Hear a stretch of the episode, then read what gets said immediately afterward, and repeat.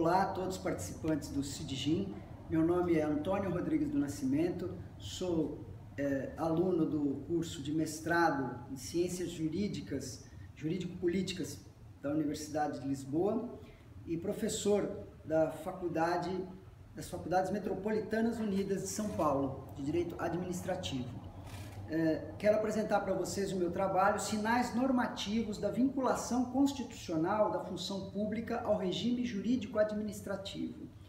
Este trabalho tem por objeto a função pública e o seu respectivo regime jurídico. Né? E o objetivo é identificar na Constituição brasileira a vinculação deste regime jurídico que deve ser atribuído à função pública. Uh, e se justifica na medida em que uma, a multiplicidade de atividades acometidas ao Estado, as novas formas de organização administrativa né, e o incremento de recursos humanos para provê-las eh, gerou um certo esbatimento das fronteiras entre o direito público e do direito privado em matéria de função pública. Né?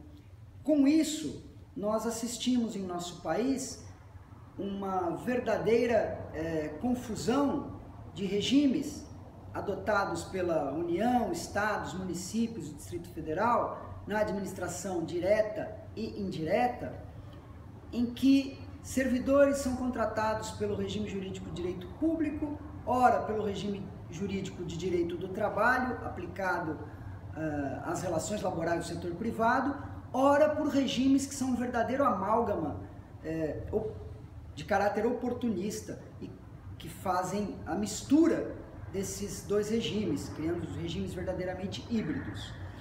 A nosso ver, a definição do regime jurídico da função pública, ela é talvez mesmo um pressuposto para a sobrevivência do regime jurídico administrativo na, na função pública, porque nós assistimos cada vez mais uma, uma desregulamentação destas relações, é, caminhando, cada vez mais para o regime jurídico de trabalho dos trabalhadores do setor privado.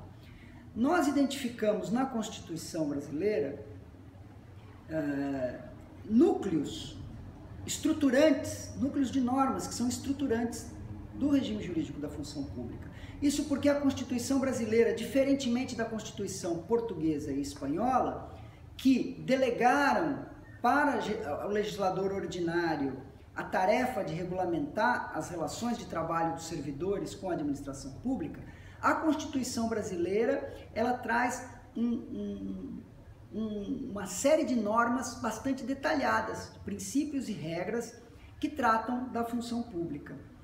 E nós também identificamos que o problema é a falta de densificação do conceito de função pública no direito administrativo brasileiro, que uma hora ele é tratado é, a função pública como uma função que está sujeita à discricionariedade do administrador, portanto, ela pode submeter ao regime público ou ao regime privado. Ora, ela seria é, ela seria exclusiva das chamadas carreiras de Estado, que jamais foram definidas por legislação nenhuma. É, essa expressão veio numa reforma constitucional de 1998 que buscava é, flexibilizar a legislação de trabalho dos servidores públicos, mas nunca foi regulamentada essa expressão carreiras de Estado. Portanto, só há uma zona de certeza quanto ao regime jurídico de direito público, regime jurídico administrativo em matéria de função pública no Brasil, que ela é aplicável, esse regime é aplicável àquelas carreiras que a Constituição já declara que são regidas pelos seus estatutos próprios, como a magistratura, o Ministério Público, a Advocacia Geral da União e carreiras também eh, fiscais e tributárias e procuradores de Estado. Todavia, há uma série de, de outras carreiras que, a toda evidência, também devem se submeter ao regime jurídico de direito público. Nós entendemos que é, este regime jurídico de, de direito público, aplicável à função pública, ele vai ser extraído de três grupos de normas que a Constituição traz. Né? Um primeiro grupo de normas é, são aquelas normas que a Constituição estabelece as competências do Estado para a conformação da sua organização administrativa e do regime jurídico dos servidores. Os artigos 61, 84, 37 da Constituição, por exemplo. Um segundo conjunto de normas que determinam as prerrogativas e sujeições gerais ou específicas uh, aos agentes com vínculo de trabalho junto à administração pública. Né? Essas sujeições gerais estão no artigo 37 a 41 e tratam dos servidores em geral, militares e enfim. Sujeições específicas da magistratura, Ministério Público, Advocacia, eh, Advocacia Pública, Defensoria Pública, Tribunais de Contas, Militares e Forças Armadas.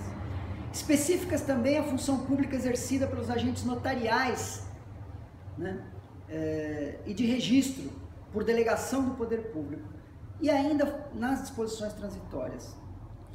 Depois nós temos mais um grupo de normas, que é justamente aquele que articula o primeiro grupo, que trata das competências para a conformação dessas relações, com o segundo grupo, que trata destas sujeições. Este é, segundo grupo de normas, terceiro grupo de normas, ele está lá no artigo 37, quando submete qualquer tipo de função é, pública ou qualquer atribuição exercida pelo Estado aos regimes, aos princípios da administração. Legalidade, impessoalidade, moralidade, publicidade e eficiência, que é aplicável a todas as, as, as relações de trabalho da administração. E também quando ele dispõe no artigo 39 a previsão do regime jurídico único para os servidores públicos, da administração direta, autarquias e fundações. Dispositivo que havia sido revogado, porém foi repristinado e está em vigor né, na Constituição brasileira. Foi repristinado por uma decisão do Supremo Tribunal Federal, em 2007. Por fim, nós temos também o dispositivo que afasta o regime de função pública das empresas que estejam no âmbito das empresas públicas ou as sociedades de economia mista que estejam no âmbito da atividade econômica. Uh, após o estudo desses três grupos de normas, nós chegamos à seguinte conclusão. É, a falta de uma densificação doutrinária a respeito da, da, do regime de função pública não justifica este é, tratamento é, um, episódico ou esse tratamento casuístico com relação à normatização do, do regime. Porque da Constituição nós podemos extrair duas regras é, importantes para definição do regime jurídico dos servidores. Primeiro, primeira regra é a de que o, o regime jurídico administrativo ele é obrigatoriamente aplicado à função pública todas as vezes em que o servidor público estiver no exercício de uma competência, ou seja, estiver numa função típica do Estado, no exercício das prerrogativas do Estado, ele necessariamente terá de estar no regime de função pública, porque é o próprio Estado, na sua relação com o cidadão que está ali presente. Segundo, segunda regra, haverá possibilidade de instituir o regime de função pública, jurídico administrativo, claro, toda vez que o Estado quiser revestir alguma atividade,